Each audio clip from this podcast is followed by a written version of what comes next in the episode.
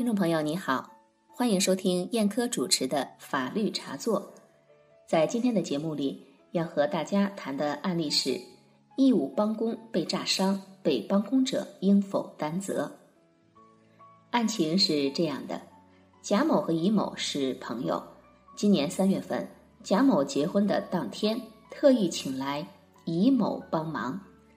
当新娘子的花车到达贾某家门口的时候，请乙某燃放烟花爆竹。燃放烟花鞭炮的过程中，有一个烟花鞭炮突然飞到了乙某的脸部，将其眼部炸伤。乙某受伤后立即被送往医院治疗，经法医鉴定为九级伤残。乙某受伤后的损失包括医疗费、鉴定费、交通费、陪护费、误工费、残疾赔偿金等，共计一点九万元。之后，乙某要求贾某给予适当赔偿，贾某以自己没有过错，而且乙某是无偿帮工为由，拒绝赔偿。乙某的请求遭到贾某拒绝后。乙某向法院提起了民事诉讼。法院经过审理，作出了这样的判决。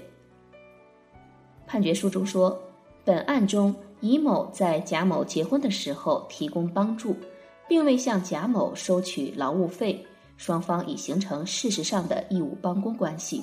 根据最高人民法院关于审理人身损害赔偿案件适用法律若干问题的解释第十四条第一款规定，帮工人因帮工活动遭受人身损害的，被帮工人应当承担赔偿责任。乙某在帮工活动中被炸伤，作为被帮工人的贾某应当承担赔偿责任。民法通则第一百三十一条规定。受害人对于损害的发生也有过错的，可以减轻侵害人的民事责任。乙某是成年人，也是完全民事行为能力人，对鞭炮的危险性是可以预见的，却将自身处于危险的距离，致使自己受伤，存在一定的过错，应适当减轻贾某的责任。贾某对乙某的医疗费用等损失，只需要承担部分赔偿责任，这是法院的判决。为什么法院作出如此判决呢？为什么被帮工者也应当承担部分赔偿责任呢？下面我们有请熊岳律师为大家做一点评。根据我国民法通则的规定。